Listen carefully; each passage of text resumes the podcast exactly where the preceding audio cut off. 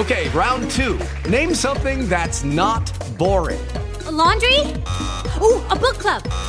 Computer solitaire, huh? Ah, sorry, we were looking for Chumba Casino. That's right. ChumbaCasino.com has over 100 casino style games. Join today and play for free for your chance to redeem some serious prizes. ChumbaCasino.com. No purchase necessary. Full prohibited by law. 18 plus terms and conditions apply. See website for details. It is Ryan here, and I have a question for you. What do you do when you win? Like, are you a fist pumper? A woohooer, a hand clapper, a high fiver. I kind of like the high five, but if you want to hone in on those winning moves, check out Chumba Casino. At chumbacasino.com, choose from hundreds of social casino style games for your chance to redeem serious cash prizes. There are new game releases weekly, plus free daily bonuses. So don't wait. Start having the most fun ever at chumbacasino.com. No purchase necessary. VGW Group. Void were prohibited by law. See terms and conditions. 18 plus. Hola a todos y a todas y bienvenidos a un nuevo episodio del podcast de la maleta de Carla.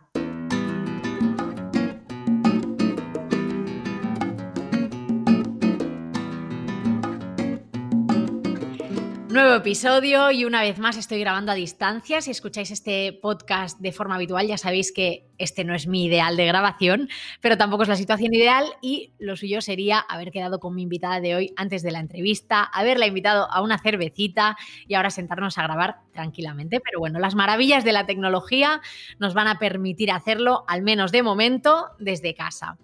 Por si estás escuchando este episodio desde el futuro, seguimos confinadas por coronavirus y como tenemos pues más ganas de viajar que nunca, vamos a hablar de viajes y con quién? Pues hoy tengo como invitada a Alicia Ortego. Bienvenida. Hola, ¿qué tal, Carla? Bienvenida, gracias. Bienvenida, te digo ya a ti. Bienvenidas las dos, bienvenidas bien halladas. Eh, bueno, Ali es la ganadora del premio IATI al blog Revelación 2020 por su blog, losviajesdeali.com, que os aconsejo desde ya que vayáis a leer porque de verdad es una auténtica delicia. Justo ahora antes de empezar a grabar estábamos comentándolo.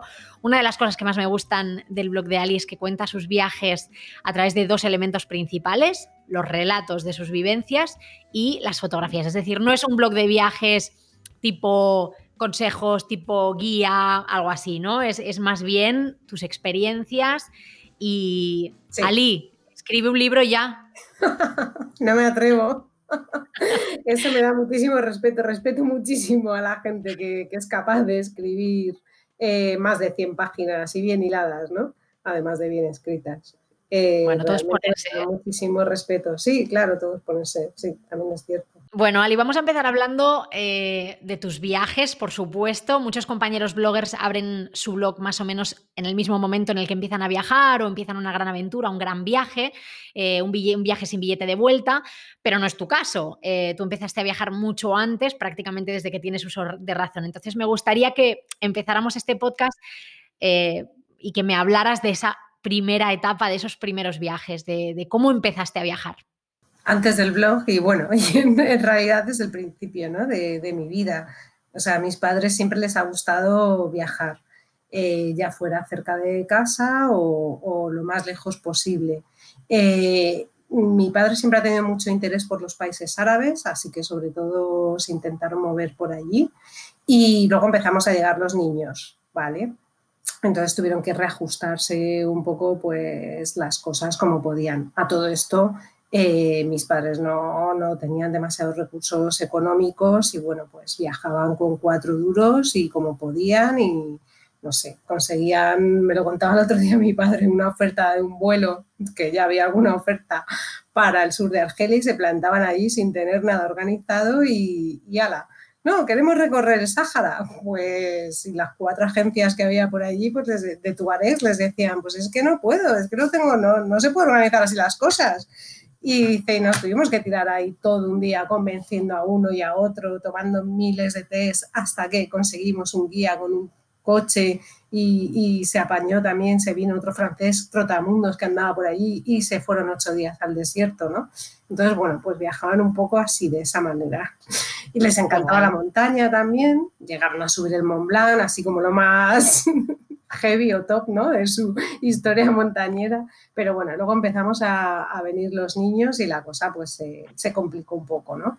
Pero con los años y ahorrillos y de camping y con el coche propio, pues nos llevaban a, a donde podían, porque lo que tenían claro es que no querían renunciar a lo que a ellos les gustaba hacer en su tiempo libre, ¿no? que era subir a la montaña, irse 10 días a la costa gallega o, o, lo posible, pues no sé, ir a visitar Túnez, por ejemplo.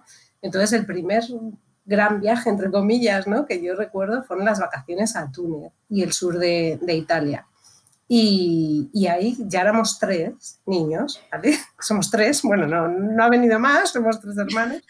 Yo tenía ocho años, eh, mi hermana tenía seis, cumplía siete en ese viaje, en julio, finales de julio. Veranito, ¿eh? Túnez, veranito tope. tope. Madre mía llegamos a 50 grados. o sea, y, mi hermano, y mi hermano tenía 5 años. Entonces, bueno, pues y mis padres liaron a, a, un compañero del trabajo de mi padre, mi tía Chon, que, que, se apuntaba a un bombardeo. De hecho, es la primera mujer que conozco que, que viajó sola recorriéndose toda Argelia, ella sola en aquellos años, estamos hablando de los 70.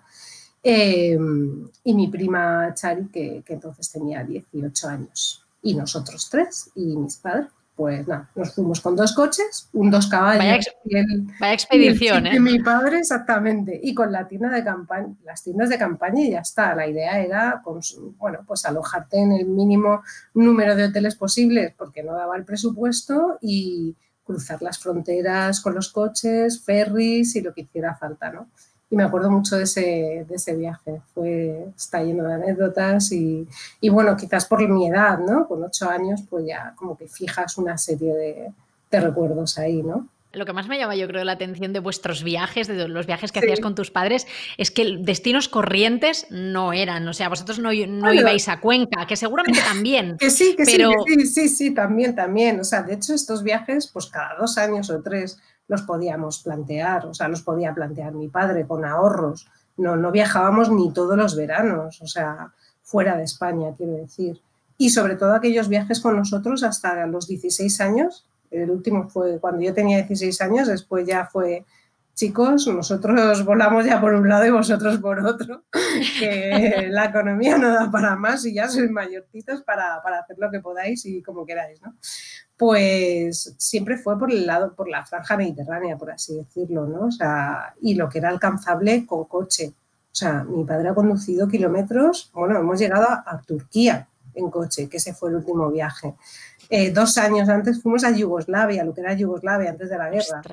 Eh, cuando éramos más pequeños a Grecia hemos ido un par de veces, Italia, pues eso, Túnez, eh, un poquito de Argelia, ya está, ¿sabes? Tampoco nos hemos ido a India, ni a Kenia, ni, ni hemos cruzado el charco. Ni... Que, que, para hacer viajes en coche. Claro. Son, bastante, son destinos bastante lejanos sí, y bastante sí, sí. exóticos, fuera y de lo normal. un mes de vacaciones, ¿eh? O sea, estamos hablando de vacaciones. Mis padres trabajaban, tenían sus trabajos y ya está. Mm. O sea, no, no, se podían coger irse tres meses por ahí. No. Me gustaría recordar ahora el discurso de agradecimiento que diste en los premios IATI, porque comentabas que una de las cosas que siempre había habido en tu casa era mucha literatura de viajes y que algunos de esos lugares que descubriste en los libros, pues luego pudiste visitarlos en la vida real. Entonces, yo imagino que cuando has leído sobre un lugar en tu infancia que uh -huh. te ha marcado y luego consigues visitarlo, la emoción pues debe ser por tres, ¿no? Sí, efectivamente. Sí, sí, sí. O sea... ¿Hay algún, algún sitio sobre el que leyeras que has visitado que digas tú, wow, madre mía? Sí, pues Tombuctú. Eh, nombre, ciudad mítica, eh, y no es que tuviera muy en la cabeza los relatos que había leído, pero tantas veces nombrado en mi casa, eh, con aire soñador, ¿no? porque mi padre siempre quiso ir, no, no, lo consiguió, por ejemplo, o no lo ha conseguido, eh, pues es uno de esos, es uno de esos sitios ¿no? que siempre tenía en la cabeza y cuando estuve allí fue como, Dios, estoy en Tombuctú, o sea, estoy en Tombuctú, no me lo puedo creer, ¿no? O sea, qué, qué, qué fuerte, qué, qué maravilla, ¿no? Entonces siempre tengo ese ejemplo en la cabeza, pero ha habido, ha habido más y espero que haya más. Uno de mis grandes deseos es ir a Lhasa en el Tíbet y he leído desde que era pequeña, o sea, desde la saga de libros del tercer ojo, que luego no era ni un tibetano ni nada el que lo había escrito, pero, pero bueno, en su Pero día- bueno, son cosas que se te meten en la cabeza en cierta manera y que luego cuando llegas al sitio, aunque ni te acuerdes de lo que has leído, ¿no? Igual no, no, no es lo mismo, pero a mí me pasa mucho, yo siempre lo explico, ¿no? Que la primera vez que estuve en Nueva York, tuve la sensación esa de haber visto tanto Nueva York en películas, de haber oído tanto, de haber leído tanto sobre Nueva York, que el momento en el que pisas es como, aunque no se corresponda para nada con lo que tú tenías en la cabeza, pero es esa sensación de decir, wow, estoy Eso es. Estoy cumpliendo un sueño en cierta manera, ¿no? Porque habías Sí. soñado muchas veces con ese sitio. Sí, sí, sí, sí. Al final te, te lo imaginas de alguna manera, ¿no? Luego seguramente Mm. estés completamente equivocada, pero... ¿Y qué más da, no? Pero qué más da, ¿no? Al final estás en ese sitio, en ese nombre que, que- que al final se ha materializado en un sitio, ¿no? En un sitio físico y lleno de sensaciones, ¿no? Y eso es, es maravilloso. Así que sí, yo invito a leer mucho sobre sitios que no hayas ido, pero que te llamen la atención o te resuenen en la cabeza, ¿no? Y Especialmente ahora. Y especialmente ahora, efectivamente. No nos, no nos sí, queda sí, otra sí. ahora mismo y, y ojalá, bueno, que podamos seguir soñando y podamos seguir cumpliendo sueños cuando, Mm. cuando todo esto pase. Eh, Ali, tú abriste tu blog de viajes, losviajesdeali.com, eh, pero antes de eso, que lo he descubierto yo investigando sobre ti, escribías en mi nube, que es una plataforma para compartir experiencias de viajes. Entonces, explícame cómo fue Sí. esa transición, cómo pasas de escribir en una plataforma ajena a crear la tuya propia. Bueno, yo empecé, empecé quitándome el miedo a escribir en internet en mi nube, o sea, y porque me animaron otros de mi entorno, porque les encantaba ver mis fotos, le- y bueno, mis fotos no eran la leche, ni muchísimo menos, pero al final eran de sitios donde a lo mejor no tienes muchas referencias en la cabeza, ¿no? Eh, mm, icónicas por lo menos, o, o de imagen, pues no sé, Etiopía, y, la gente lo flipaba, aunque no fueran súper grandes fotos, pero pero veían ahí a la gente en las tribus, tal, no sé qué, y yo les contaba, ¿no? Pequeñas cosas a propósito de cada foto. Y entonces, claro, eh, la gente me decía, esto lo tienes que compartir, y ya empezaba a, a, ver cosas en internet y herramientas, ¿no? Pero el tema de los blogs yo no lo conocía prácticamente de nada ni para nada, ¿no? Y alguien me habló de mi nube. Y dije, bueno, voy a probar. Voy a probar. Yo, mi interés sobre todo era mostrar esas fotos con las que la gente de mi entorno se emocionaba y, poder colgarlas en internet y a ver qué pasaba, ¿no? A ver qué respuesta recibía.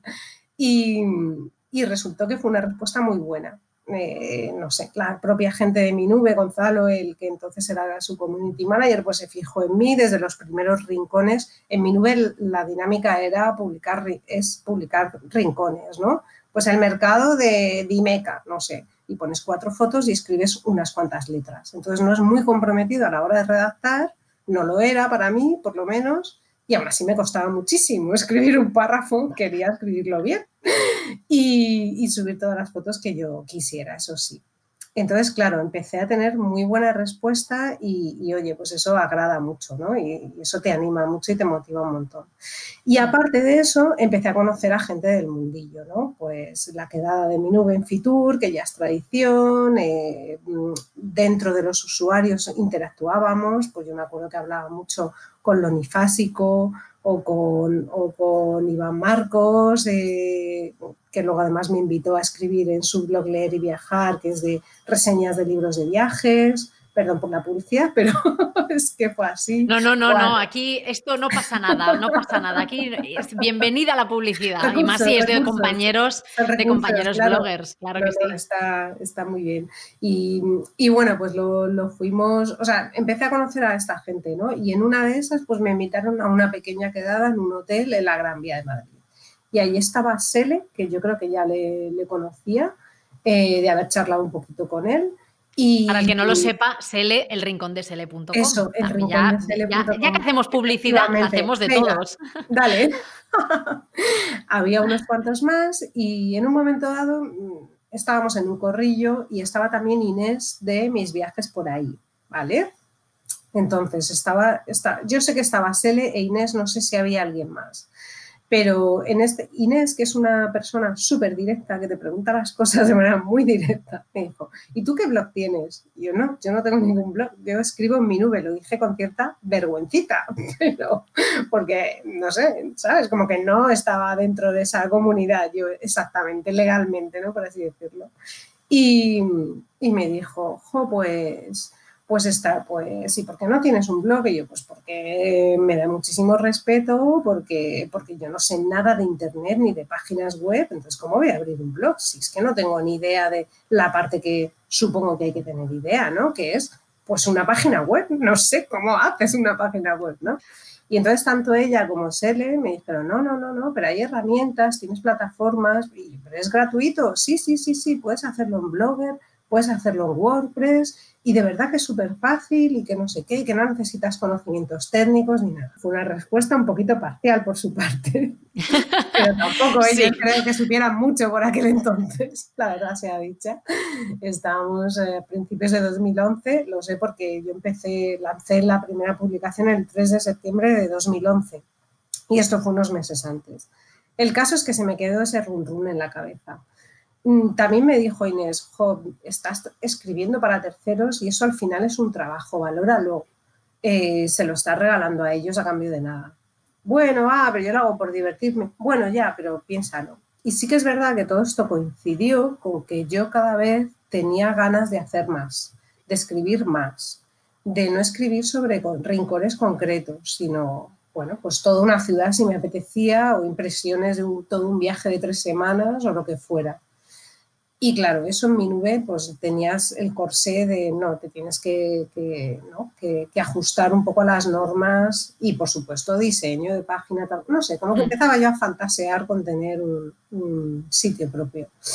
Así que nada, empecé a investigar eh, qué tal Blogger, qué tal WordPress. Eh, al final busqué la opción más barata o gratuita porque no sabía hacia dónde me iba a llevar todo esto y tal, aunque yo la verdad es que soy de, cuando me meto en un proyecto me comprometo y me comprometo al 100% y me... Y a la vista está, porque estamos en 2020.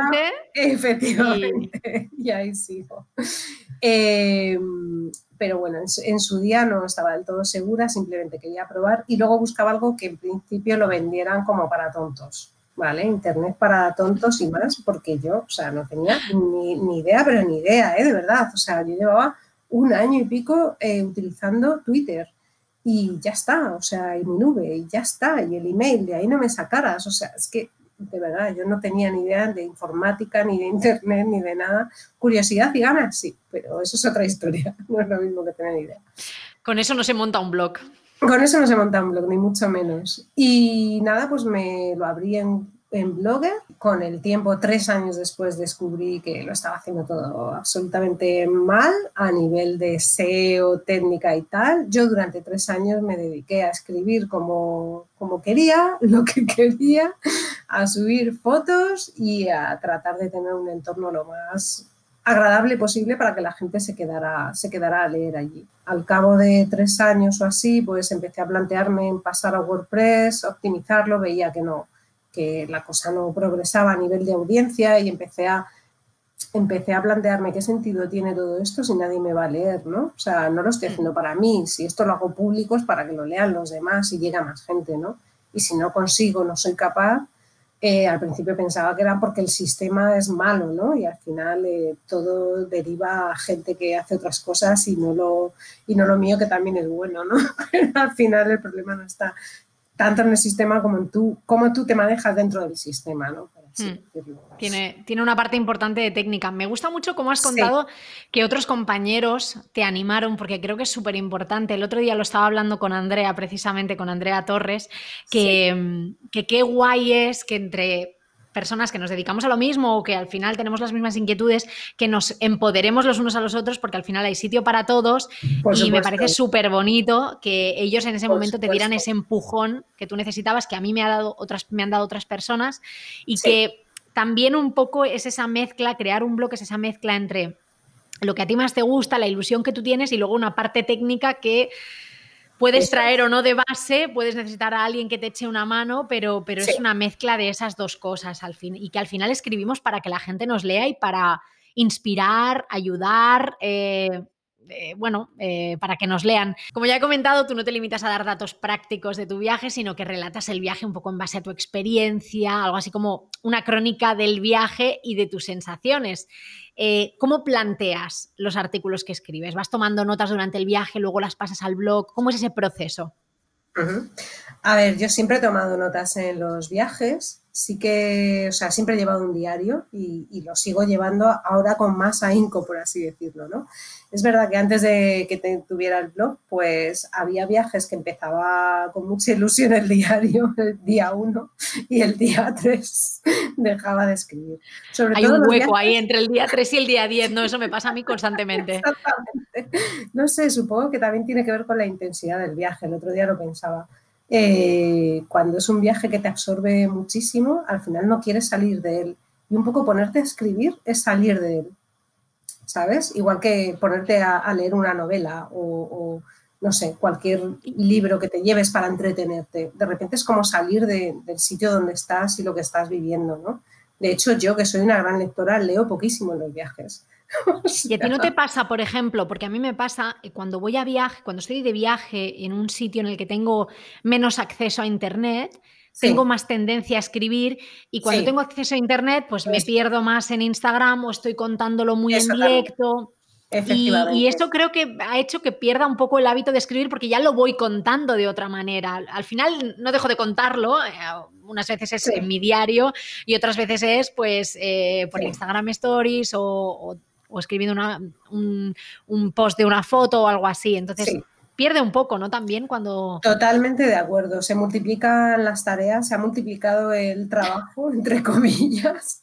Totalmente. Eh, si quieres, tengas una wifi o, o, ya no te digo, si llevas una SIM y tienes datos y tal, eh, y estás conectado a Internet, es horrible. Muchas veces lo pongo en modo avión y tal, pero sí que es verdad que al final, pues todos los días caes en contar cosas por el Instagram o por Facebook o por donde, por estos sitios y al final te restas tiempo de escribir el diario.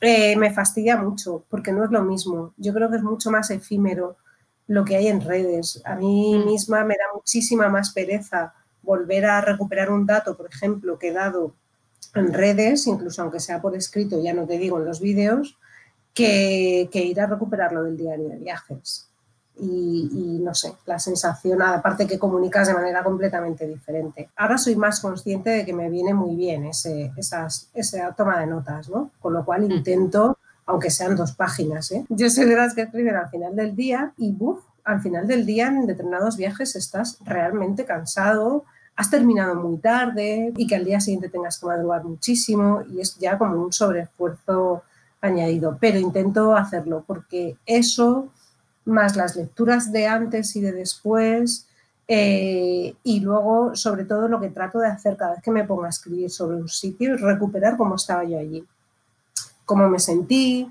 qué es lo que vi, lo que observé. Las fotos son muy importantes también a nivel documental para mí. Y me encanta la fotografía, me encanta hacer fotos, pero a través de ellas recupero también esos momentos, ¿no? Entonces, eh, es ahí cuando empiezo, cuando arranco a, escribir, ¿no? Un poco cuando rememoro el cómo me encontraba allí, qué cosas me llamaron la atención, eh, reflexiones y demás. Yo tengo que decir que para mí eh, sí que me da rabia no escribir tanto en un diario, porque al final, como lo voy contando por Instagram Stories, eh, pues siento que, que a veces hago doble trabajo, entre comillas, pero disfruto tanto de contarlo en stories que no lo veo como algo negativo. En mi caso, por lo menos, yo dis que disfruto. Pero me da rabia no tener luego a veces ese diario que es más personal, porque lo que cuentas por stories al final es para la gente, pero un diario es muy para ti. Entonces, bueno, eh, en la entrevista que le hice a Ignacio Izquierdo, él me decía que creía que se había perdido. Es que esa entrevista Perdona, pero es que, bueno, es que Ignacio, es que Ignacio es Ignacio. Em, es una persona muy especial. Eh, bueno, él me decía que creía que se había perdido un poco la esencia con la que nacieron los blogs de viajes, en la que se contaban experiencias y no como ahora que en general la mayoría ofrecen guías de viaje muy prácticas y tal. Me gustaría saber tu opinión porque tú, precisamente, pues como Ignacio, hablas más de sensaciones, de experiencias, de, pues esa crónica de viaje y no tanto de una guía de tal sitio. ¿Cómo lo ves tú? Durante bastantes años, dentro de los nueve años que tiene el blog, casi diez, eh, no, casi nueve, perdón, yo peleaba mucho contra ese concepto de blog práctico y que busca un poco la audiencia, pero sin ofrecer un contenido eh, de mi gusto. Al final creo que tiene que ver también con los gustos propios y yo soy más de gustos literarios y, para mí los viajes me, generan más interés si, si tienen un fondo de relato y no tanto de, datos prácticos. Pero luego a la hora de, organizar yo mis viajes también recurro a los blogs de los demás. Y con el tiempo me he ido dando cuenta de que es que, es, que está muy bien, ¿vale? Está muy bien mm, todas las opciones. Está muy bien. Si yo me planteo ir a Maldivas, me encanta encontrar blogs donde pueda leer relatos de viajes sobre Maldivas y tratar de imaginar cómo es ese sitio, qué voy a ver, si merece la pena o no, pero desde un punto de vista simplemente muy informativo, no práctico. Y luego más adelante, si ya eso se, plasma en algo práctico y concreto y me compro unos vuelos y tal, entonces sí, vale, ostras, pues cómo ir de tal sitio a tal otro, qué cosas tengo que tener en cuenta, la moneda, el idioma, las costumbres, etcétera, ¿no? Entonces ahí sí que busco esa información práctica. Pero me da mucha pena que no haya esa otra información. Mm, por otro lado, yo escribo lo que a mí me pide el cuerpo y la cabeza y, lo que me pide es escribir así.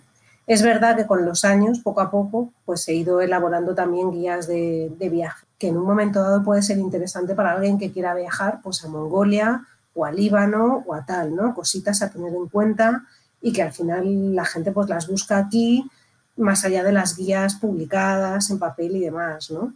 Especialmente en tu caso, que has estado en sitios un poquito más fuera de lo común y que a lo mejor es más difícil encontrar información en Internet. Efectivamente. De hecho, me ocurrió, creo que la primera guía, entre comillas, que no la llamé ni guía, pero bueno, fue un viaje a Sicilia que me hice, eh, yo, que fui yo sola, fue nada, una semana, o sea, que no es que digas un viaje de alta dificultad ni de, ni de destino exótico para nada. Bueno, pues había poquísimo, poquísimo escrito en Sicilia. Las guías que había en papel tampoco me ofrecían demasiada confianza y de hecho al final, bueno, me hice con una, pero, pero no fue la caña precisamente, ¿no? Entonces, eh, cuando volví tenía muy claro, creo que fue ahí, quizás ese fue el punto de inflexión, ¿no? Donde dije, ostras, no, no solo tienen que ser relatos, ¿no? O sea, también debo de compartir este tipo de, cosas, ¿no? Además, mm, yo me, me, lo planteé y así lo hice, ¿no? Viajar en transporte público y es una isla donde todo el mundo, igual que pasa con Malta, con Cerdeña, recomienda que alquiles un coche y te muevas con el coche libremente que estupendo, pero para una sola persona no es sostenible, es mucho más caro y bueno, y además puede ser que no quieras eh, conducir en un país extranjero. Conseguir información de cómo moverte por Sicilia en transporte público, tren y autobús, pues, pues fue harto difícil eh, antes de ir allí, ¿no? Encima iba sola, era el primer viaje que iba sola por mi cuenta y, bueno, pues iba con más miedos, ¿no? Y con más inseguridades acerca de cómo moverme, de qué me podía pasar si me perdía o yo qué sé, o me quedaba tirada en cualquier rincón, en cualquier pueblo perdido. Y entonces, bueno, pues dije, ostras, pues esto lo tengo que escribir, ¿no? Esto, esta experiencia al final también forma parte de tu experiencia de viaje. Pues lo tengo que, que dejar lo más claro posible para ayudar a la gente. Y efectivamente ese fue el primer post, yo creo que posicionó en Google y, que, y que mucha gente me ha escrito comentarios diciendo muchísimas gracias, me voy a Sicilia sola y esta información me viene fenomenal y es un post de hace un montón de años y todavía la gente lo sigue utilizando para, para informarse e ir porque sigue sin haber muchos posts de Sicilia con información ¿no? práctica. Entonces, Qué guay. Pues sí. En el, en el, equilibrio está la clave y al final, y si no hay equilibrio, hay de todo. O sea, al final hay blogs pues como el tuyo más experienciales o como el de Ignacio, y luego pues blogs más como el mío, que intentamos dar datos, datos prácticos. Tiene que haber de todo para todos los gustos. Eso es. Bueno, vamos a pasar a hablar ahora de otro tema súper importante, eh, que es la fotografía, porque tú dices que no eres fotógrafa profesional, pero sí una gran aficionada a la fotografía. Tienes fotografías preciosas, tanto en tu Instagram como en tu blog. ¿Es una afición que has heredado de alguien? ¿Cómo empezaste a interesarte por las fotografías, por hacer fotografías? Pues podemos decir que la he heredado de mi padre, eh, una vez más. Oye, ha tenido una buena influencia sobre ti, eso está clarísimo, ¿eh? Una gran influencia, es mi gran mentor, por así decirlo. Eh, sí, a mi padre le ha gustado siempre la fotografía y, y- vamos, él siempre ha manejado cámaras, tenía, tiene una Leica que se compró ya de segunda mano en su día el año que yo nací y por eso soy la hermana con más fotos de, los tres. Eso nos pasa a todos los mayores. Los mayores tenemos álbumes y álbumes de fotos reveladas y los pequeños ya es como que, bueno, no Eso sé, es. pues no sé, se, le- se pasó la fiebre de la fotografía con los Claro. pequeños. Hombre, yo creo que estaban un poco más agobiados, tenían que cuidar a más. Se multiplica la tarea. Claro, se multiplicaban las tareas. El caso es que, bueno, y, luego, claro, mi padre, pues en, siempre he mirado y contemplado las fotos de, de mi padre en los álbumes que hacía, de, claro, no solo de España y, de la, y familiares, sino también de viajes. No sé, ¿sabes? Eh, también mi padre compraba libros de fotografías de África y de, y de otros sitios. Entonces, yo, en ese sentido, y es verdad que es algo que aconsejan mucho los fotógrafos profesionales, hay que educar la mirada, ¿no? Y yo creo que he tenido los medios en casa, cuando todavía no había internet ni nada por el estilo, para poder educar la mirada con las fotos de mi padre y con, y con los libros de fotografía tan chulos que, que había por ahí que compraba de oferta en el Vips o donde fuera, ¿no? Entonces, eh, o regalos de Navidad y demás.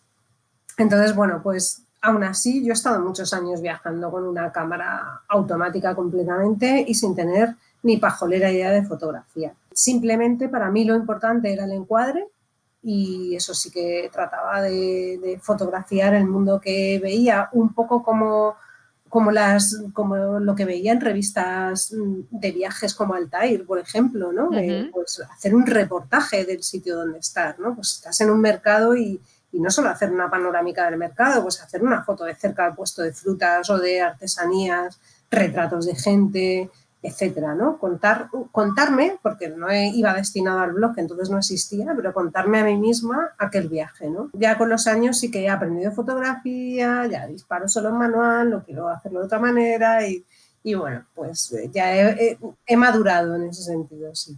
Te iba a preguntar precisamente por eh, pues esto que me estabas diciendo ahora, de que te has formado en fotografía. ¿Cómo, cómo te has formado? ¿Algún curso, algún máster? No sé. eh, ¿Cómo Sí. lo has hecho?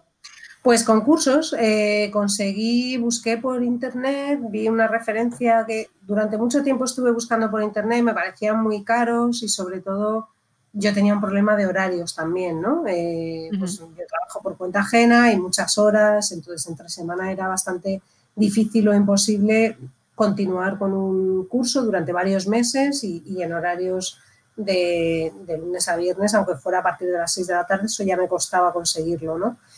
Entonces, bueno, pues encontré, encontré un curso que cumplía las tres Bs, eh, aparentemente, ¿no? Aquí en Madrid, presencial, fines de semana, eran varios fines de semana, era un curso así como intensivo de iniciación en cámara reflex y, y a muy bien de precio. Y pregunté en Twitter y enseguida alguien me respondió, lo he hecho y está fenomenal, eh, Alejandro es un gran comunicador, tal, eh, así que te lo recomiendo. Y dije, pues venga. Y me lo hice y, y ya está. Eh, luego hice otro segundo curso, el segundo nivel, vamos, del curso, un poco más adelante, unos meses después. Y practicar, practicar y practicar. O sea, querer es poder. Sí que es verdad que yo creo que es muy importante en fotografía, bueno, en general en todo, porque en SEO y en estas cosas también, ¿no? Que encontrar a alguien que te explique bien la lógica que hay detrás de cada cosa, el concepto, ¿no? Eh, yo es como mejor aprendo. Entonces, yo había leído muchos artículos y algunos libros de cómo aprender a hacer fotografía, de qué es la fotografía, tal, y no me terminaba de enterar. Había visto algunos vídeos en YouTube y no terminaba de entender la lógica que había detrás. Y bueno, pues con este profe sí. Entonces fue Yo, te- yo genial. tengo que decir que yo soy exactamente igual y que hasta que no vino Adrián a explicarme la lógica detrás de esos parámetros y a insistir muchísimo y a practicar muchísimo, no fui capaz de disparar en manual. O sea, no eres capaz de disparar en manual porque no entiendes cómo Sí. funciona, que si la luz, que si el no sé qué, o sea, son muchos parámetros al final que, Sí. que tienes que entender y que sobre todo tienes que poner muchísimo en práctica y yo creo que también entender tu cámara, porque Sí. Claro. Eh, al final, vale, sí, los parámetros son los mismos para todas las cámaras, pero tu cámara funciona de una manera, tiene mm, unas características y creo que eso Sí. es, es importante. Hablabas antes de educar el ojo. Sí. Y yo creo que en este momento en el que estamos, que hay más imágenes que nunca, me gustaría saber cómo lo haces tú para Sí. alejarte de lo más típico y darle un poco tu punto de vista a, a las fotografías. antes de ir al destino X, eh, pues no sé, Chile, desierto de Atacama, pues voy a ver qué fotos hay del desierto de Atacama. Sí que trato de, de- de buscar inspiración en las fotos de otros. Entonces me voy, por ejemplo, a 500 Pixels, que es una comunidad del estilo de Flickr, que quizás es la que más se conozca, pero 500 Pixels, pues en principio tiene un nivel un poco superior en cuanto a calidad de fotografías. Y eso me sirve a mí un poco para, para hacerme una idea del sitio, de las posibilidades, de las luces y, y de lo que quiero o no imitar.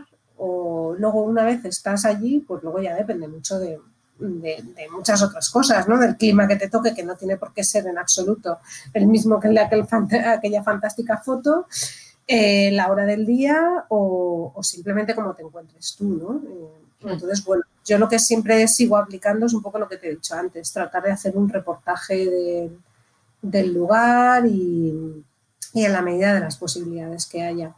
Y luego, bueno, pues, pues no sé, eso, trato de, de aplicar eso, trato de, de aplicar la regla menos es más, eh, un poco rollo minimalista en un momento dado.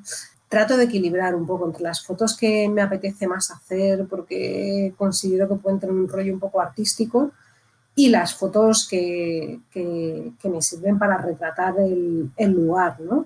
También pensando después en el blog y a veces no es una foto de un sitio realmente interesante o es la típica panorámica que todo el mundo ha visto del Coliseo, yo qué sé. Y por otro lado trato de hacer fotos un poco más personales porque es con las que yo disfruto. Vamos ahora a hablar ya de viajes, vamos a hablar de África, porque yo creo que me quiero centrar un poquitín en este continente porque creo que tienes como una conexión muy especial y me gustaría saber que me expliques brevemente qué te ha enganchado tanto a África. A mí me enganchó África el carácter humano de África, fundamentalmente, y mis primeros viajes no fueron a destino rollo o tema safari, ¿vale? Sino, sino más culturales. Y eso es lo que me enganchó, me enganchó el carácter humano que implica algo que ahora suena súper extraño, el contacto físico. Estrecharte la mano con la gente es fundamental.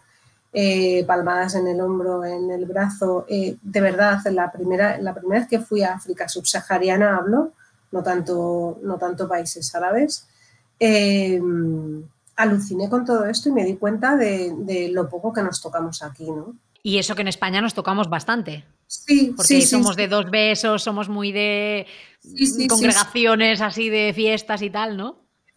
Y aún así eh, nos empalidecemos al lado de, lo que puede ser aquello. Eh, las sonrisas, eh, la mirada directa a los ojos, de frente, ¿sabes? A ver, que no es que África sea un sitio súper idílico y maravilloso y donde todo el mundo se quiere y se abraza constantemente, pero hay un punto humano que no hay aquí, la hospitalidad, la acogida, no sé. Entonces, bueno, eso fue lo primero que me enganchó de, África. Después, con los años y los viajes, pues he ido conociendo su naturaleza, su fauna, sus distintas culturas. Es todo un continente y son un montón de países y, y es un poco como Europa. Entonces, bueno, pues tenemos todos la manía de hablar de, que, de África como si fuera un país, pero no lo es. Sí, eso, eso es algo que nos pasa, que nos pasa mucho. Luego, eh, hablando de, de, África como continente, tú siempre dices que te sabe mal que haya mucha gente que el único viaje que hace en su vida al África subsahariana es Tanzania, Kenia y Zanzíbar. Entonces, ¿por qué crees que eso pasa? ¿Es un poco igual desinformación? Bueno, yo creo que al final se han vendido igual que Egipto, ¿no? Como, mm. como un gran destino turístico, un must, un imprescindible, ¿no? En tu en tu este viajero, en el caso de que, de que viajes más o menos habitualmente a otros países, y si eres de los que no viajas habitualmente a otros países, pero, pero te quieres dar un capricho, pues digamos que este y Egipto, por ejemplo, igual que Cancún en su día, quizás ahora no tanto, mm. ¿No? o Cuba, eh, pues son como, como, grandes viajes que uno tiene en la cabeza como idílicos, eh, como imprescindibles en la vida de uno en un momento dado. Pero es, bueno, voy a cumplir un sueño y es un sueño, ya está, no, esto no da paso a más sueños, a querer ver el mundo, ¿no? porque yo en mi mm. casa o en mi playa, en mi segunda residencia, en vacaciones, estoy muy a gustito, pero bueno, esto lo quería hacer, pues vale. Eh, los documentales de la 2, no sé, ¿no? O sea, que sea Kenia y Tanzania, pues tiene que ver, tiene que ver Y también que, que identifiquemos África con solamente estos países, eh, a mí también me da mucha pena porque África es mucho más que eso y tiene bueno, yo no conozco nada, yo creo que no conozco nada de África, conozco dos, dos o tres países o cuatro, pero siento que cada país que conozco es como si conociera un continente nuevo, no sé, es, eh, me, sorprende que sean tan diferentes los unos de los otros, que Egipto no tiene nada que ver con Uganda, Uganda no tiene nada que ver con Madagascar y mucho menos con Marruecos. Mm, o sea, nada que ver. Eh, si tú tuvieras que recomendar un país africano a alguien que quiera viajar a este continente por primera vez, que no sea Tanzania, Kenia, Zanzíbar, eh, ¿cuál sería? Pues a ver, si está muy interesado. Estamos hablando de África subsahariana, ¿eh? Vale, África subsahariana. subsahariana y si está muy interesado en, o más interesado en naturaleza, porque esto también, ¿eh? Aquí hay países que si te apetece mucho más conocer cultura, personas, tribus y demás, eh, pues es más unos países y a lo mejor a ti lo que te va más es, la naturaleza, ¿no? Y está bien de inicio, o sea, para arrancar.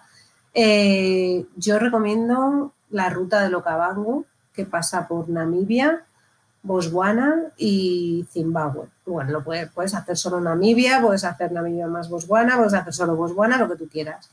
Pero esa región que, se, que está en el, en el, cono sur, ¿no? En, bueno, en el, en el, sur del continente, Namibia, desde luego, para mí conjuga eh, desierto por los cuatro costados, maravilloso, maravilloso, precioso. Y, fauna, tiene parques nacionales que están muy bien. Y luego, bueno, también te puedes acercar un poco pues, a los jimba, por ejemplo, que, son estos que las mujeres embadurnan con un barro rojo, tanto el cabello como toda la piel, tal. Y que además son súper simpáticos. Y si es para a nivel más cultural, te apetece más tema cultura, gente, pues no lo tengo, de los sitios donde yo he estado no lo tengo muy claro, porque claro, yo te recomendaría Mali o Burkina Faso, pero ahora mismo no están, bueno, ahora mismo no está practicable en ningún país del mundo, pero eh, en, estos últimos años no, está, no está muy clara la cosa por ahí, ¿no? Eh, con extremistas radicales y demás. Entonces eh, no son muy seguros, vaya. Mm, a Senegal no he ido y tengo unas ganas enormes y todo el mundo lo recomienda muchísimo, ¿no? Y creo que, está en esa parte de África que es muy cultural y muy, y muy, y muy interesante en este sentido, ¿no? Togo y Benín, por ejemplo, son es una buena apuesta también. Te iba a preguntar que aún te quedan muchos pendientes en África, porque África es muy grande. Entonces, me has dicho Senegal, ¿qué tienes en mente? ¿Algún otro? Sí. Eh, pues Madagascar siempre he querido ir. Ay, y yo quiero volver, yo vuelvo contigo si quieres. Venga. Me encanta Madagascar. Sí, sí, sí. Y bueno, para este año tenía pensado ir a Egipto a finales de año, no creo que pueda ser al final, pero, pero tengo muchas ganas de volver. Estuve en el año 2000 y, y tengo muchas ganas de volver. Pues te diré, te diré que mucha gente me dice que estuvo a lo mejor hace 10 años o hace 15 años, ha vuelto ahora y dice que está todo igual, ¿eh? Quitando que a lo mejor abran un museo o tal, como que la gente sigue igual y no sé, como que, que no ha cambiado mucho. Ahora yo te digo, estuve el año pasado y volvería el año que viene otra vez, sin lugar a dudas. O sea, Egipto me parece una auténtica maravilla y no has dicho Uganda, pero espero que lo tengas en tu lista. Lo tengo en mi lista relativamente, fíjate, no sé qué me pasa con, Uganda. Pues, pues no sé lo que te pasa, yo tampoco lo entiendo. ¿Sabes lo que pasa? Tengo yo la imagen, que a lo mejor estoy equivocada, de que es muy de selva, ¿no? Está muy lleno de bosques y de selva. Es que a mí me pasó con Uganda que me sorprendió una cosa que yo no sabía del país y es que a cada, no sé, cada 100 kilómetros cambia el paisaje radicalmente. Entonces tienes sabanas, extensiones de sabana y vas por sabana, sabana, sabana, sabana, viendo cebras a un lado y luego llegas a una zona de montañas y alucinas a una zona de mm, conos volcánicos, eh, lagos volcánicos, luego llegas a zonas de selva, evidentemente. Eh, entonces es pues un país súper versátil, un país que tiene como muchos contrastes. A mí me encantó. Y es que yo quiero convencer a todo el mundo para que vaya a Uganda porque me parece Pues me- una maravilla. Pues con, con esta tontería de dato me estás convenciendo, ¿eh? Y, o sea, gorilas, gorilas, Ali, goli- gorilas. Es que yo, es que la, la experiencia de ver gorilas, además, es una de las mejores que he vivido en mi vida. Madre Me mía. imagino, Bueno, ¿eh? Eso, sí que, eso sí que me gustaría. Es, es una pasada, de verdad. Vamos a hablar ahora de tus últimos destinos favoritos. Yo el otro día, igual que hice con Ignacio, te pedí que me dijeras tres destinos que para ti pues, han sido muy importantes. Y tengo que decir que te costó mucho quedarte con tres, pero me, dijiste tres viajes, que no tres destinos, tres viajes. El primero es Mali y Burkina Faso, que fue un viaje, luego está Chile y luego Argelia. Entonces, como no podemos adentrarnos en cada destino en profundidad, porque si no este podcast sería larguísimo, que ya lo va a ser, me gustaría que me dieras unas pinceladas de cada uno para que bueno, los oyentes se hagan una idea de lo que significaron para ti y a lo mejor, oye, convencerlos a viajar. No a todos, ya avanzo porque Mali y Burkina Faso ya lo estábamos diciendo que son dos países en los que ahora mismo eh, la situación está muy inestable desde hace unos años, pero tú estuviste en el año 2008. Sí, No son dos destinos precisamente muy turísticos. Eh, tú tuviste la grandiosa oportunidad de visitarlos antes de que entraran en guerra. Entonces, lo primero que llama mi atención es qué te atrajo de Mali y Burkina Faso, que no son dos destinos, pues eso, muy turísticos y que sean un reclamo, ¿no? Pues como puede ser Egipto. Pues, eh, a ver, eh, la decisión no tiene nada de mítico ni de místico. Yo quería, yo quería hacer un primer viaje a África subsahariana, ¿vale? Mm, me daba un poco de pereza Senegal, que entonces era así como el más popular y desde luego siempre se ha vendido como el, como el, el país por el que tienes que empezar, ¿no? Entonces, eh, mis padres habían ido a Mali Burkina unos años antes, ¿vale? Es verdad que tuvieron, bueno, casi se quedan allí, de hecho, porque, ¿Por qué? les- porque nada, la agencia era un absoluto desastre, iban con una furgoneta que, se, que en época de lluvias, que es nuestro agosto, eh, se encallaba cada dos por tres en las pistas, se acabó estropeando del todo y se quedaron tirados y perdidos en el país Dogón. Y bueno, pues al final eh, el guía era un chico de Costa de Marfil que tenía 20 años y que no tenía absolutamente ni idea, llevaba un, un mapa dibujado en, un- en una hoja de papel. Eh, Mis padres tomaron las riendas del grupo y de, y de, y de todo. Hombre, porque Y- tus padres tenían ya una experiencia de Claro. haber recorrido medio Claro, mundo, ¿no? exactamente, pues habían ido ya varias veces a Argelia, al Sáhara, entonces ya no sé, ¿sabes? Como que Estaban curtidos. Sí, sí, sí, consiguieron alquilar una moto y, y que les llevara a mi madre y al guía este a un poblado para pedir ayuda. Allí les dejaron una choza con unos colchones para dormir. Eh, se quedaron sin agua potable y te diré que se bebieron el líquido, el, el agüilla de una lata de aceitunas con anchoa que llevaba uno, se lo repartieron entre Oh. todos para reponer sales. O sea, todo esto a 40 grados. Me da la sensación de que a este podcast también voy a tener que entrevistar a tus padres, que porque sí, tienen historias para contar, ¿eh? Yo creo que sí. El Joder. caso es que con todo eso, con todas esas historias en la cabeza, yo dije, pues mira, ya que tiene que ser un primer viaje, pues, pues échale narices Sí. y ve a Mali y a Burkina. Yo alucino que de verdad que con estas historias tú decidieras irte a Mali y a Burkina, ¿sabes? O sea, así a lo Sí, loco. Sí, mis padres no fueron a Tombuctú, por ejemplo, pero en el viaje que yo, al que yo me apunté con una agencia española, ¿vale? Un grupo de 8 o 10 personas y yo eso sí no conocía a nadie y un guía español, eh, aparte de los locales, yo no conocía a nadie, ya está, me apunté. Eh, busqué el viaje más largo posible de lo que ofrecían las agencias con un precio lo más razonable posible y fue un viaje de 23 días por estos dos países, sobre todo Mali, en un convoy de 4 4x4 con una gente extraordinaria. Allí conocí a Kim Arnal, que, que, bueno, con el que ahora he ido a visitar a los gitanos de Bulgaria. Y, mm, y él era nuestro guía. Y, y bueno, pues, pues nada, eh, fue fantástico. Fue un viaje increíble. Fue un viaje completamente lleno de aventura. Eh, me descubrió un África que no me esperaba en absoluto y era la de que tiene ese factor humano, pero mucho más que eso. O sea, era de repente allí parecía que había caído un meteorito y había arrasado con todo. Y esa es, así es Mali, sobre todo. Burkina también, pero Mali sobre todo. Viven con lo mínimo, con lo mínimo. O sea, y tú cuando vas como turista a un restaurante a comer, tienes que encargar la comida por la mañana o la noche anterior para que puedan ir al mercado a comprarlo justo para hacerte esa comida. Porque en el restaurante no tienen, no van a tener, eh, no tienen nevera o si la tienen, pues no tiene capacidad para almacenar eh, alimentos y poder ofrecerte una carta, por ejemplo, ¿no?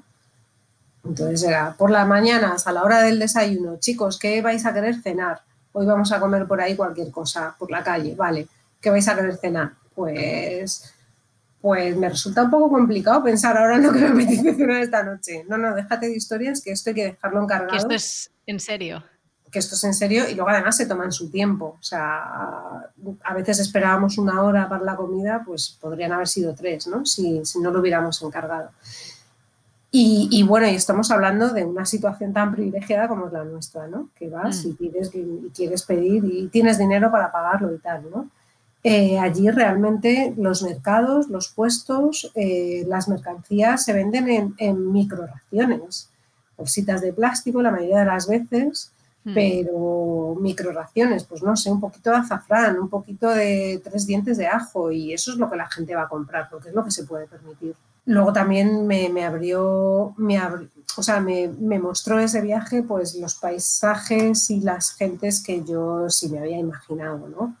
Del Sahel, el desierto, las sensaciones que tienes en el desierto, desde padecer el calor hasta hasta, bueno, no sé, cosas sorprendentes como que en un desierto casi gris, por así decirlo, está lleno de, de pajarillos de colores muy brillantes, pero rojos, unos rojos que son como fogonazos de luz, ¿no? Eh, cuando saltan de rama en rama, tipo rollo gorriones, o sea, así muy chiquititos, de ese tamaño, pero o azul eléctrico de repente, ¿no? Y era como, pero ¿y, es- pero, ¿y esto? ¿Esto qué es, no?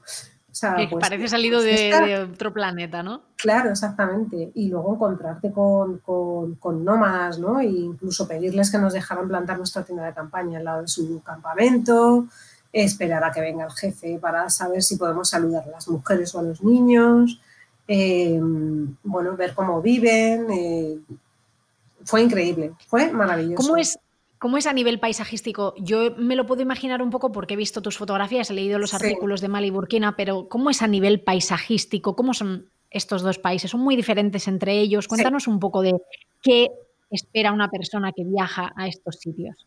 Sí, bueno, a ver, en Mali es un país muy grande, ¿vale? Es el más grande de, de los dos. A ver, eh, a grosso modo, y si viajas en época de lluvias, que es nuestro verano, sí que es verdad que Burkina es más verde, muchísimo más verde en general, más frondoso, por, por así decirlo, los paisajes.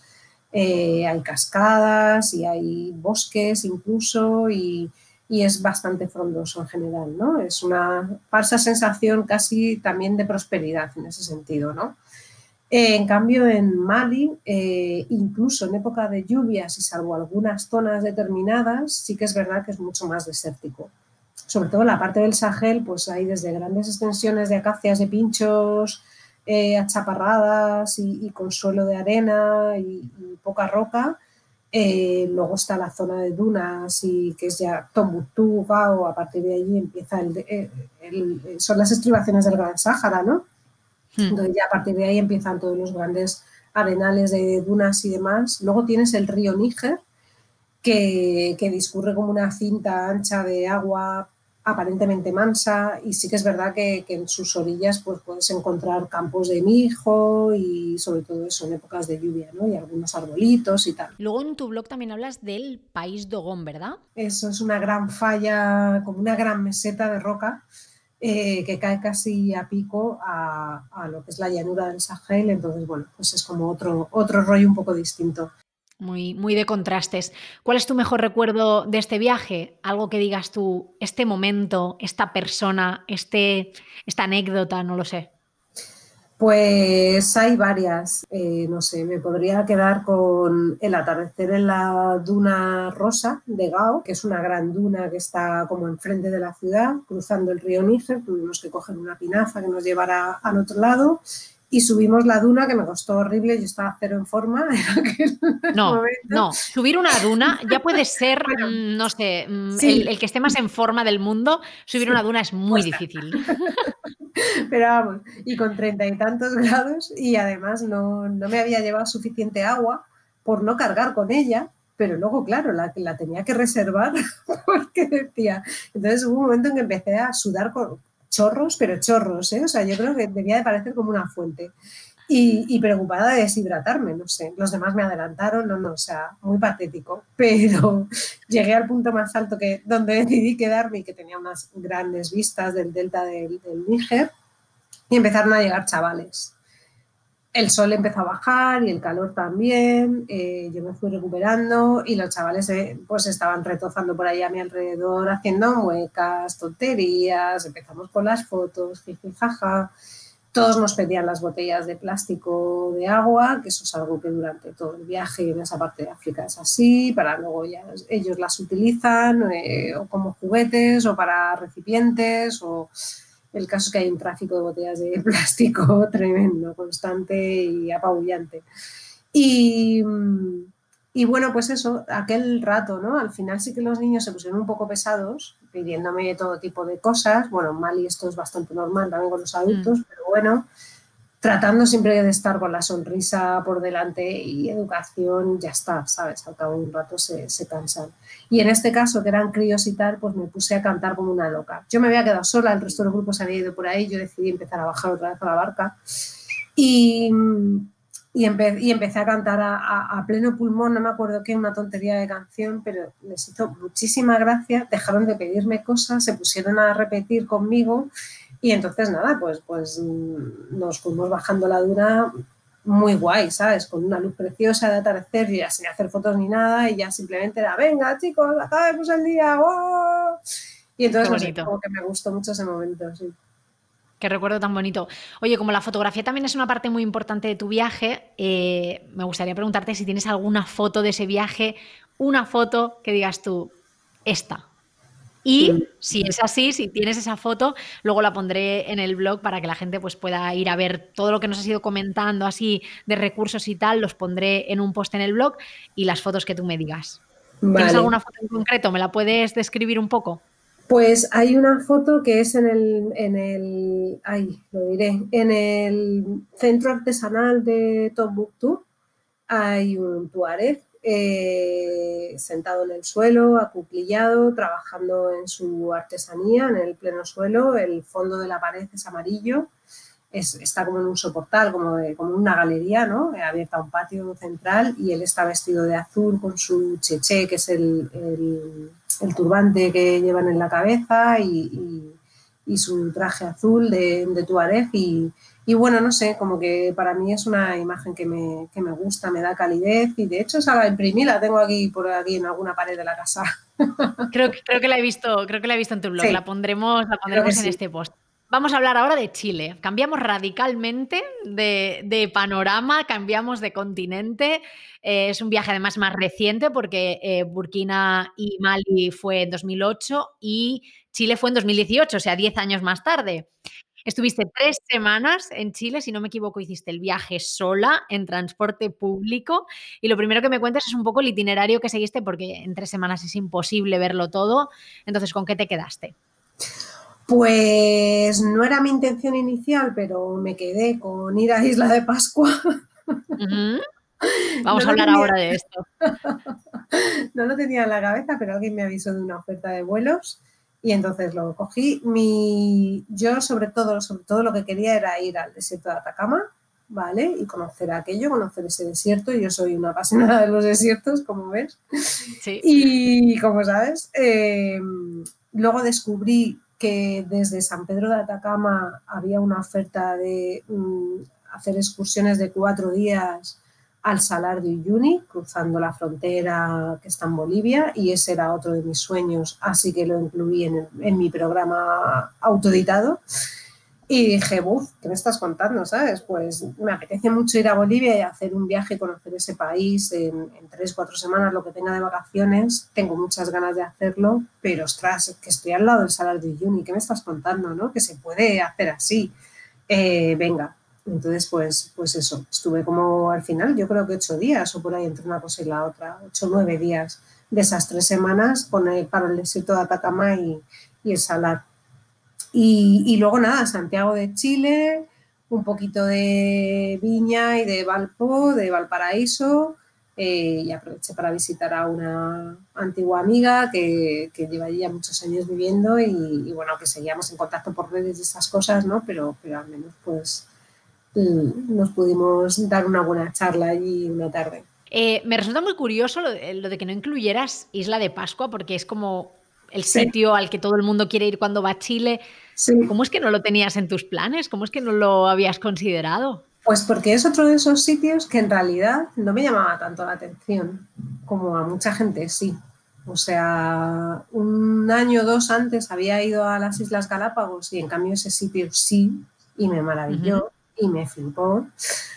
Pero Isla de Pascua, pues no te sé decir por qué, no, no lo tenía como... Y había leído relatos de, de amigos que habían ido, de bloggers, eh, ¿sabes? Donde lo ponían pues muy bien, claro, o sea, como es, es un sitio que merece la pena, pero, pero no, no tenía ese arranque. A, a veces estas cosas te salen de la tripa y no sabes por qué, ¿no? Mm. Entonces, bueno, es verdad que cuando este, esta persona pues me dijo, oye, que sepas que, que, hay ahora mismo una oferta de vuelos que está muy bien. Ah, sí, ah, voy a mirar. Aún tardé varios días en pensarlo, pero en esos días empecé a fraguar el sueño, el verme allí en mitad del Pacífico, delante de los Moais, eh, y en lo curioso que sería, ¿no? Eh, el llegar a un sitio tan remoto. Y al final dije, pues mira, hazlo. No seas tonta. Voy. Y yo creo que no te arrepentiste, ¿no? No me he arrepentido. No, no, no, no, no. Me, me fascinó. La verdad es que me, me, me enganchó mucho. Me, encantaron los Moais. O sea, me enamoré de ellos. Y además creo que es un sitio que eh, puedes disfrutar muchísimo con la fotografía nocturna, ¿no? También, que bueno, a ti es algo que te interesa especialmente. Sí, pero no, porque, bueno, pues al final estaba muy nublado, hay, oh. es una isla azotada por temporales casi constantemente. Y desde luego la época que yo fui, que era finales de agosto, sí, por ahí, segunda quincena de agosto, eh, tuve mucha suerte, ¿eh? tuve una ventana de buen tiempo precisamente, o sea, uh -huh. el día, hasta el día anterior había estado lloviendo a mares y al día siguiente de lloverme se puso a llover a mares durante no sé cuántos días. O sea que tuve muchísima suerte, pero con nublados, algún chaparroncillo y sobre todo mucho nublado. Así que nada, no, no pudo ser. Allí no pudo ser. Bueno, pero en el desierto por lo menos sí. En el desierto sí. En el desierto, el desierto ahí, ahí, disfrutaste, ¿no? Relativamente, porque al ir sola, eh, claro, para salir de San Pedro de Atacama sola y sin vehículo propio, eh, mm. Yo no podía irme a un descampado así como así, no, no me parecía seguro a las tantas de la noche, entonces no lo hice. Eh, sí les pedí al albergue donde me alojaba, que estaba un poquito fuera del centro, les pregunté, oye, ¿no tendréis algún sitio así un poco oscuro tal? Porque en el patio tenían luces con sensores de estos que, que se encienden cuando pasas, entonces era constante. Podía ser una feria aquello, ¿no? No, no, no podía ponerme a hacer nada, porque a nada que entraba alguien o salía alguien, pues aquello se encendía y era horroroso. Y me dijo, sí, pues ahí donde tendemos la ropa y tal. Entonces, bueno, pues sí, pero es verdad que no era el escenario para hacer un, algo más que el cielo, pues no era no era muy bonito, vamos, era un, un pequeño huerto de, de, árboles de almendros y de algunas fotos una noche, pero ya está. Lo que sí que hice fue apuntarme a un tour astronómico, que son muy mm. populares allí, eh, conseguí uno con buenas referencias, porque hay muchos que son bastante cimazos, pero en este caso no, tenía muy buenos telescopios, la verdad es que la charla estuvo muy bien Y, y yo les pedí el favor de que me dejaran hacer fotos, porque en realidad estos tours para ir, escuchar su charla y mirar por los telescopios que tienen, ¿no? Es un grupo de 20 personas o lo que sea, ya está. Pero no están preparados ni pensados para que vayas tú con tu trípode y tu cámara y te pongas ahí a hacer fotos, porque entonces no estás atendiendo a lo que te cuentan ni a mirar por los telescopios y tal. Entonces, bueno, aún así me dejaron y me puse en un rinconcito ahí sin molestar a nadie, entonces sí que pude hacer ahí unas fotos chulas. Y luego la zona del salar también hice lo que pude. Y hombre, Hablando de fotos nocturnas, eh, ¿dónde es el sitio en el que has hecho las mejores fotos nocturnas? pues yo creo que las primeras que fueron en Namibia. Yo creo que, o será que me impactó tanto, ¿no? La experiencia. Ya. Ver esos, esos cielos fueron brutales, fue brutal. Y luego fue la primera vez que, que hice fotos de estrellas yo sola. Acababa de hacer ese curso de- la- para manejar la cámara en manual. Mi padre me dio unos consejos sobre cómo hacerlas, porque mi padre es aficionado a la astrofotografía, es socio de la Agrupación Astronómica de Madrid y da cursos para otra gente de cómo hacer eso. Está claro que eres su hija, ¿eh? O No. sea, eso no hay duda. Sí, lo que pasa es que yo no he llegado a esta fotografía un poco por... No sé, es un poco raro, pero bueno. Eh, entonces fue la, la- Me salieron unas fotos que yo creo que están muy guays. Me gustaron mucho, me, me- me quedé flipada de ser capaz de hacerlo sola. Hmm. Y, y bueno, desde luego la- los cielos en Namibia son muy buenos, son tan buenos como los de Chile, desde luego. O sea, contaminación. Vamos a, vamos a volver a Chile, Venga, que nos hemos sí, ido, porque ya que te estaba preguntando por la fotografía nocturna, tenía que saberlo. Eh, ¿Qué es lo mejor de ese viaje de Chile? ¿Qué fue pues ese momento, ese, no sé, ese, esa anécdota que te acuerdes, que te venga a la mente? me gustó mucho viajar sola tanto tiempo y que todo fuera saliendo bien. Me gustó mucho encontrarme con Ana en, Viña del Mar y bueno, no sé, es que no tengo una anécdota así muy concreta ahora mismo que me venga a la cabeza. O sea, una experiencia increíble fue el amanecer en el Salar de Uyuni. Fue increíble, fue maravilloso. Yo iba con la fantasía de hacer fotos nocturnas en el salar. La Vía Láctea con el salar debajo. Y está prohibido circular por el salar de noche. Oh. Entonces la gente que hace esas fotos, Pues me imagino ¿qué? que conseguirán un permiso especial de las autoridades porque Ya. lo van a publicar en determinados medios o lo que sea, o a lo mejor es que también la norma ha cambiado y esas fotos son más antiguas, ¿sabes? No lo sé, pero allí yo pregunté y desde luego no estaba para nada. En el tour no hay ningún alojamiento. Había alguno y lo cerraron hace años dentro del salar y, y no podía ser. Entonces, bueno, pues, pues al menos tuve el amanecer que fue alucinante. ¿Y se correspondería tu mejor foto de Chile con ese amanecer, aunque no sea en Chile, que sea en Bolivia? Pero de este viaje, ¿cuál sería tu mejor foto? En Chile es que hay buenas, creo que tengo buenas fotos de- del desierto de Atacama y de, y de Isla de Pascua, por, por no irme a Bolivia, ¿eh? O bueno, si quieres de ese viaje, pues sí, sí, desde luego el, el amanecer en el Salar de Uyuni, ahí tienes buenas fotos, varias. Bueno, ya me, manda- me mandarás tu favorita para que la pongamos. Vamos a saltar al tercer destino, Argelia. Otro destino también que dices tú. Pues igual no se me había ocurrido viajar a Argelia, pero a Ali sí, porque ya estáis viendo que es una viajera que va a sitios poco comunes. Eh, ¿Por qué Argelia? Cuéntame. Creo que ya lo he mencionado un par de veces, que mis padres han viajado a, Mm. a Argelia. Eh, mi padre creo que ha ido cuatro o cinco veces, no sé. O sea, eh, mi madre también, no tantas veces, pero porque alguna mi padre lo ha hecho con otros amigos y tal, pero vaya, también. Entonces, Como, como el que va a Londres de fin de Sí. semana, ¿no? Entonces, eh, bueno, pues eh, siempre ha habido en mi casa eh, libros, relatos y referencias mil a los Tuareg y a Argelia y en concreto la zona de Llanet, más que la de Tamanrasset, aunque también, ¿no? Porque también han ido allí. Y he visto fotos un montón. A mi casa ha venido el Sheikh, Sheikh, Sheikh es el jefe, es uno de los guías que tuvo mi padre allí en Llanet y cuando venía a Fitur a representar a su país, pues, pues eh, vino a, cenar y, o a comer, no me acuerdo, ¿no? A casa con mis padres y, y le conocimos y tal, ¿no? Entonces eh, yo quería ir a Argelia. Mm, Quería conocer el desierto y los Tuareg, que es uno de los pueblos míticos. Yo estudié antropología también Y para mí los tuaregs siempre han sido una tribu muy mítica como los masai, ¿no? No sé, de esto que, de esta gente, no sé, que te apetece, muy rollo romántico. Lo tenías, lo tenías metidito eh, entre ceja y ceja. Me parece Desde curioso. Hace tiempo, te voy a decir que mis padres, la última vez que fueron, fueron con mi hermana, hace no demasiados años, después de, después de, de que Argelia saliera un poco de toda esa crisis que tuvo también de guerra civil muy importante, ¿no? Eh, entonces, bueno, pues ahí me dijeron, vente. Y yo, ah, no, no, no, no, no, a mí este año no me viene bien.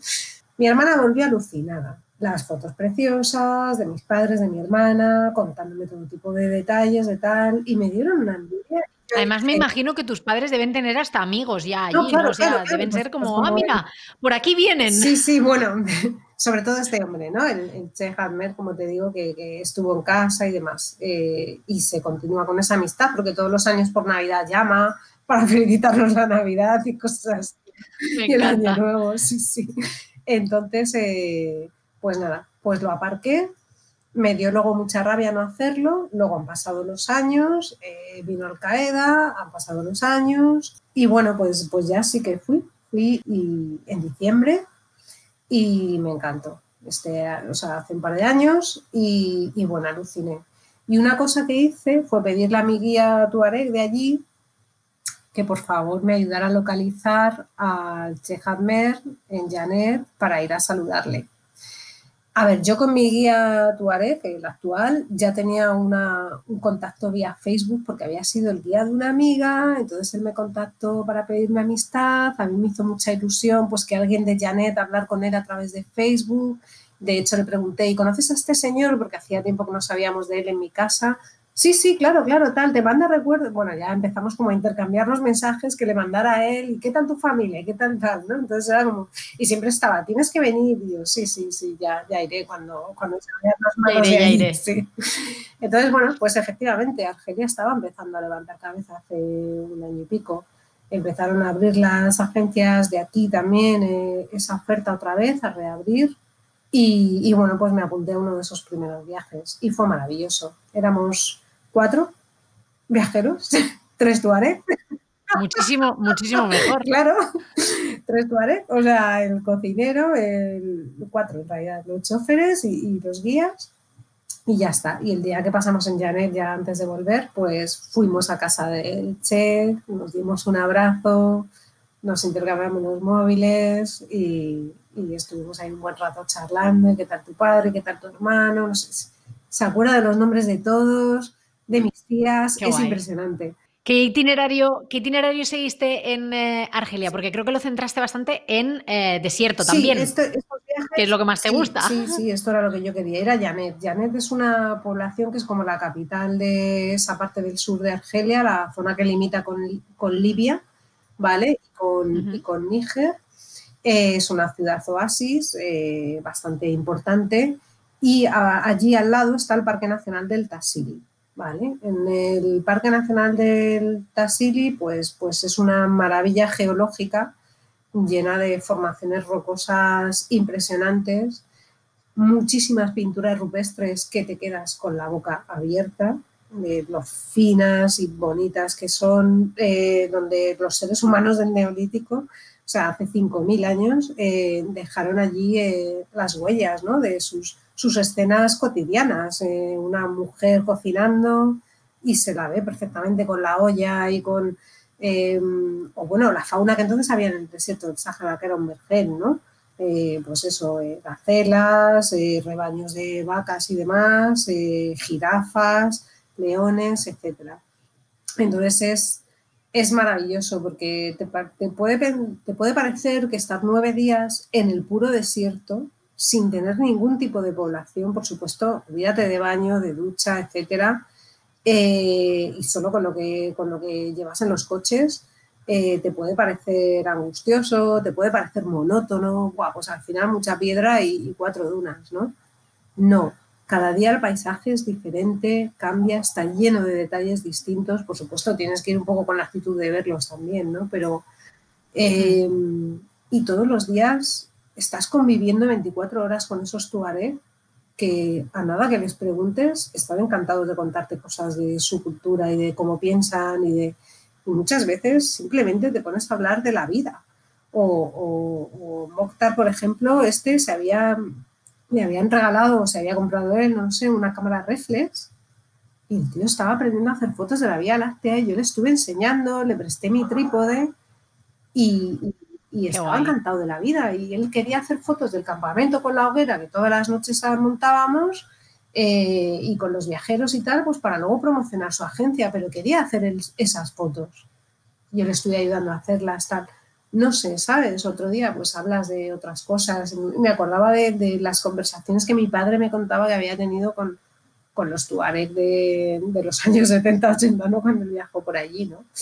Y desde, pues yo qué sé, pues el que se reían con eso de que el hombre había ido a la luna y no se lo terminaban de creer. O, es que además con los tuareg pasa una cosa que no pasa con otros pueblos de otras, de otras puntos del planeta, ¿no? Y es que están muy orgullosos de su estilo de vida, de su forma de vida y del sitio donde viven. Qué bonito porque yo creo que esa es la forma de la que te, en la que te enamoras de un país, cuando alguien de ese país te lo enseña con ese amor. Yo antes te hablaba de Uganda y yo creo que la razón principal por la que yo me acabé enamorando de Uganda, quitando los gorilas, quitando uh -huh. eh, las cosas que vimos allí, es porque llevaba un guía local que estaba constantemente contándome cosas de su país con un amor y con una... Claro con una convicción de que mmm, su país es maravilloso, que yo eh, dije, salí de allí pensando, pues es que sí, claro, es que lo es. Claro. Entonces, qué, qué, guay dar con o sea, gente, gente, que, está que transmite convencida ese amor. de que quieren vivir donde han nacido. Y, y de que quieren enseñárselo a otras personas. Enseñárselo a otras personas, claro. O sea, sí que es verdad que, que, en el caso de los tuaregs se lo quieren enseñar a otras personas, pero a ver, porque al final se ha convertido en un medio de vida muy importante en, en, un país y en un contexto donde la vida tradicional se ha ido dejando de lado, el ganado, pastorear por el desierto, nomadear y demás, pero el Estado, y eso les ha obligado el Estado en buena parte, pero el Estado no da herramientas para, para que tengan otra forma de medio de vida y salidas laborales dignas y demás, ¿no? Entonces, el turismo para ellos sobre todo es eso y sí que hay una cierta separación al respecto, ¿vale? Pero luego también es gente que les gusta viajar. O sea, el espíritu nómada no solo se queda en, en el desierto, o sea, les, les, mola venirse a Europa, pegarse sus vacaciones mm. aquí y, y, bueno, pues descubrir Europa como a ti te gusta descubrir su país en un momento dado, ¿no? Argelia al final ha sido cerrar un, un círculo, ¿no? O sea, todo lo que había escuchado en casa, todas las fotos que había visto, algún personaje como el chef comiendo en, con nosotros y las llamadas telefónicas desde, allí, desde el, desde el sur de Argelia, eh, pues de repente hacerlo realidad, ¿no? Qué bonito. Yo creo que lo que más cerca que he estado yo de un viaje así es la clásica excursión al desierto que se hace en Marruecos. Entonces me despierta muchas curiosidades eh, un viaje en el que estás nueve días en el desierto. Entiendo que de wifi, de enchufes y así, nada, nada ¿no? Nada. Nada, nada, nada. Yo me... ¿Cómo te gestionas? Bueno, pues yo le di muchas vueltas al tema de las baterías de la cámara, sobre todo porque... Claro, porque ya no estamos hablando solamente del móvil, de poder hacer stories, ¿no? Es que estamos hablando de que, oye, pues para alguien que le gusta la fotografía... Exactamente, y además de que quería hacer fotografías eh, con la mayor libertad posible, el viaje además se planteaba mm. con caminatas todos los días, es decir, no estábamos metidos en el coche, sino que estábamos cuatro o cinco horas andando las oportunidades de fotos son mayores en ese sentido que si haces muchos kilómetros en coche, ¿no? Luego los coches se, se, iban por su lado, mientras ellos recogían el campamento nosotros echábamos a andar y luego a, a mediodía se paraba a comer algo en algún punto que ellos convenían entre ellos.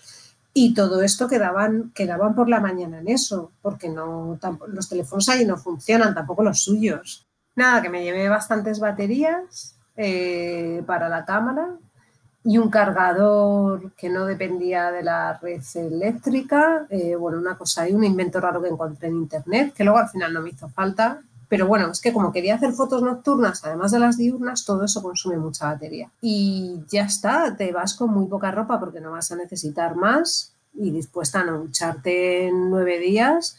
Hay una cosa que dijo mi padre siempre me la recuerda, y es cierto por lo visto, eh, a Laures de Arabia le preguntaron una vez en una entrevista qué es lo que tenía el desierto que tanto le gustaba. Y el tío dijo que lo que le gustaba del desierto es que está limpio. Es una gran respuesta. A ver, comes polvo, arena por todos lados, pero no es una arena muy pegajosa, nada que sopla el viento, no, no, no, realmente no se te pega, no es la arena de la playa ni mucho menos. Hay una gran sequedad en el ambiente.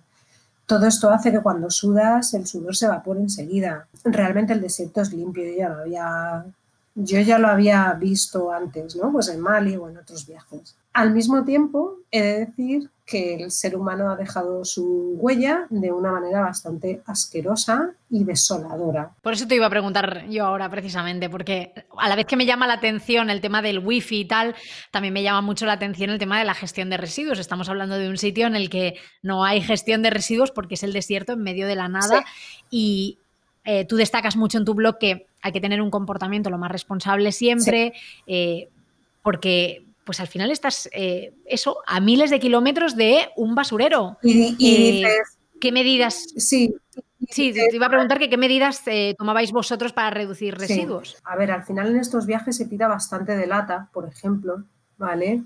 Y de cosas envasadas, porque llevar, pues imagínate, ¿no? Comida para ocho personas, eh, para ocho días, eh, sin nevera y tal, pues ya me contarás, ¿no?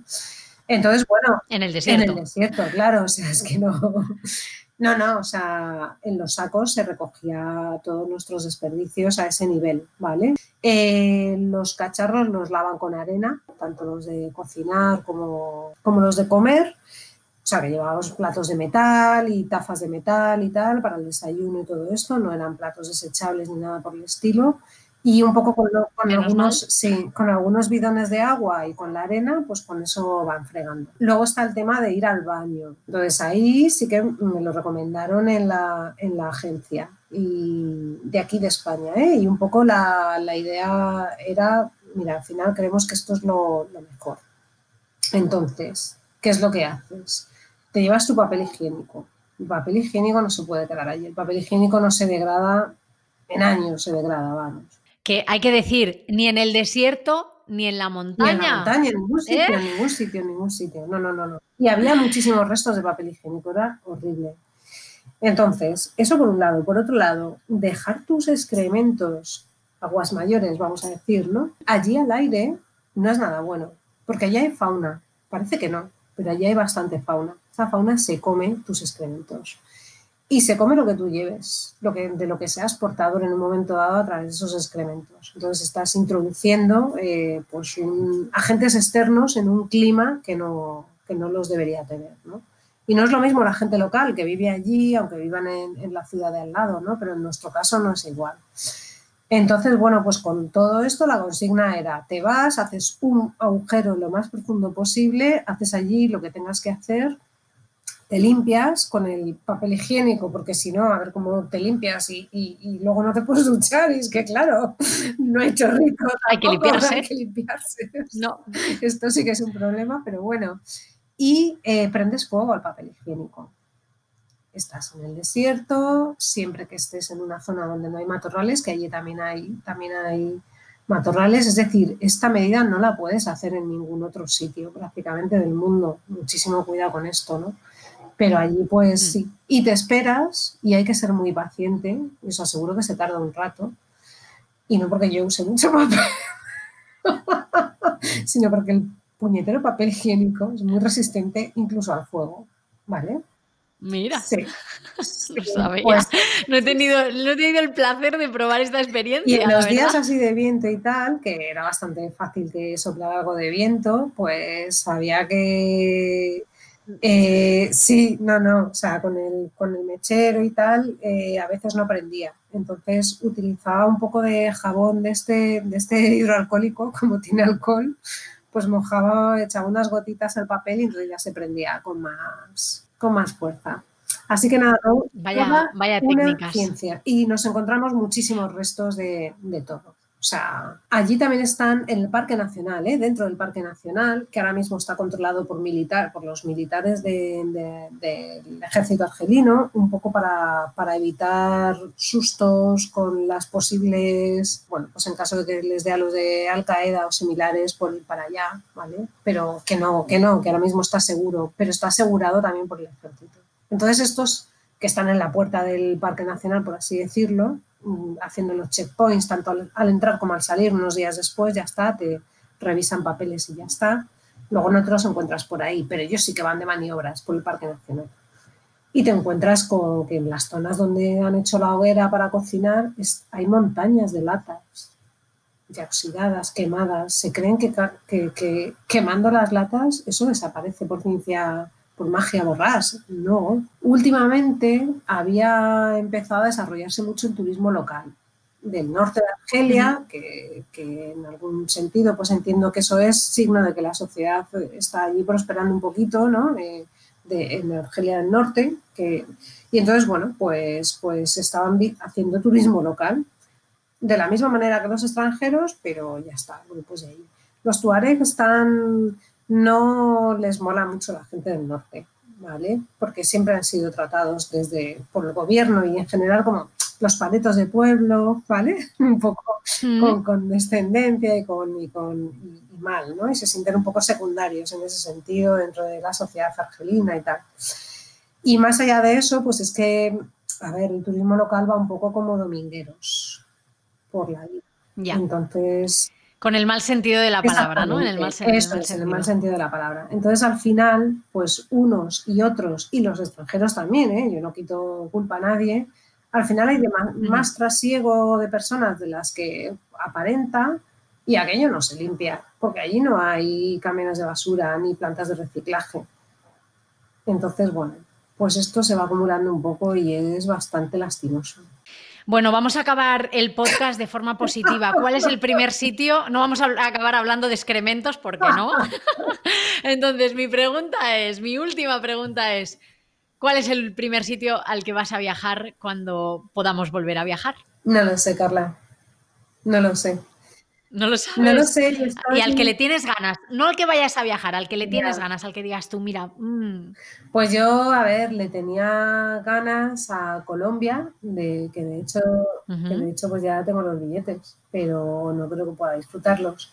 Entonces eh, sí que es verdad que junto con Paula Mayoral, no sé si la conoces, de Tierras Sí. Sin Límites y locutora de Radio Nacional también, pues este año habíamos coincidido en sueño, en ganas y en fechas y nos íbamos a ir las dos a Colombia tres semanitas en agosto.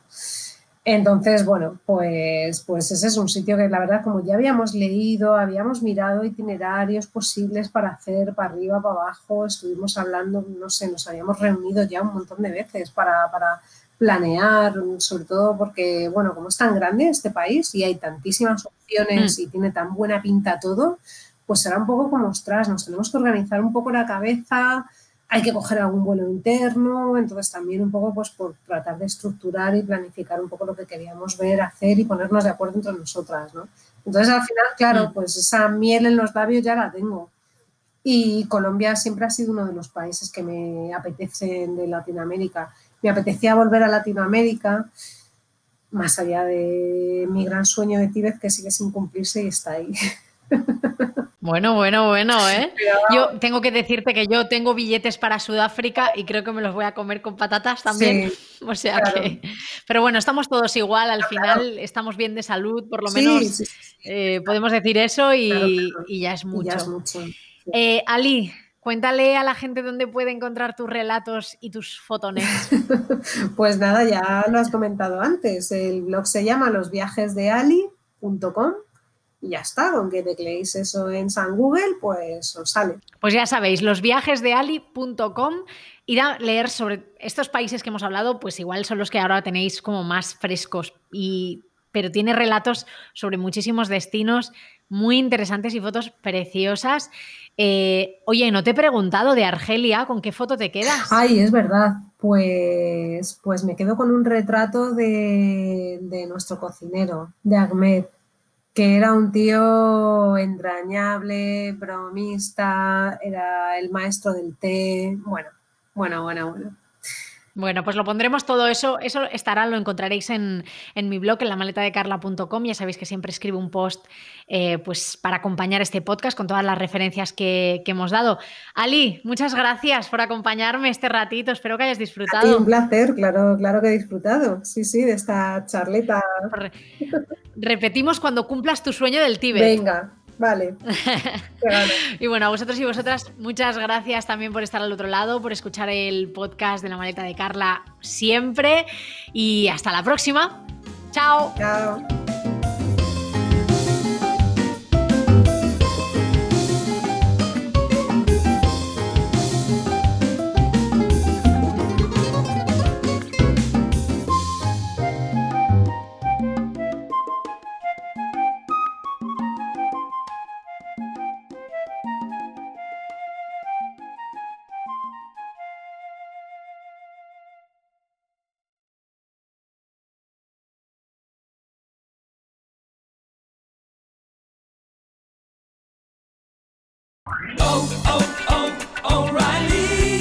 ¿Necesitas ayuda? En O'Reilly Auto Parts te ayudamos. ¿Necesitas algún consejo? Te aconsejamos. Nuestros profesionales en autopartes están siempre disponibles para ayudarte a encontrar lo que necesites. Excelente servicio al cliente es solo una de las ventajas que ofrece O'Reilly Auto Parts. Los profesionales en autopartes.